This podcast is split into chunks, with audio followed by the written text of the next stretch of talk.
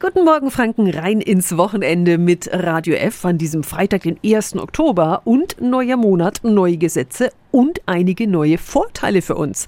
Was sich alles ab heute ändert, weiß unser Wikipedia. Radio Jetzt Tipps für ganz Franken. Hier ist unser Wiki Peter. Der gelbe Schein zum Beispiel, mit dem Ärzte in der Regel Angestellte für arbeitsunfähig erklären, der soll bis zum Jahresende entfallen. Ab heute kann die Krankschreibung von den Ärzten nämlich elektronisch an die Krankenkasse übermittelt werden.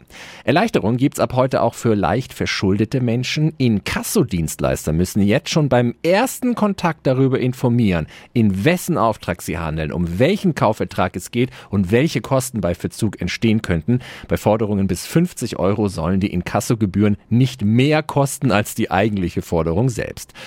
Schluss auch mit Vertragsabschlüssen übers Telefon bei Strom- und Gastarifen. Ab heute startet der erste Teil eines neuen Gesetzes für faire Verbraucherverträge. Neben dem Telefonat müssen Kunden zusätzlich schriftlich bestätigen, den Vertrag auch wirklich abgeschlossen zu haben. Und entsprechende Unternehmen dürfen Kunden nicht mehr über die AGBs zur Abtretung von Geldansprüchen nötigen. Also damit können wir zum Beispiel auf Kostenerstattung bei Reisen klagen, statt sich mit einem Gutschein zufrieden zu geben.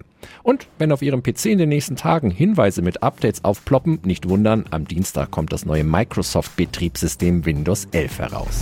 Tipps für ganz Franken von unserem Wiki Peter. Wiki Peter. Täglich neu in Guten Morgen Franken um 10 nach 9.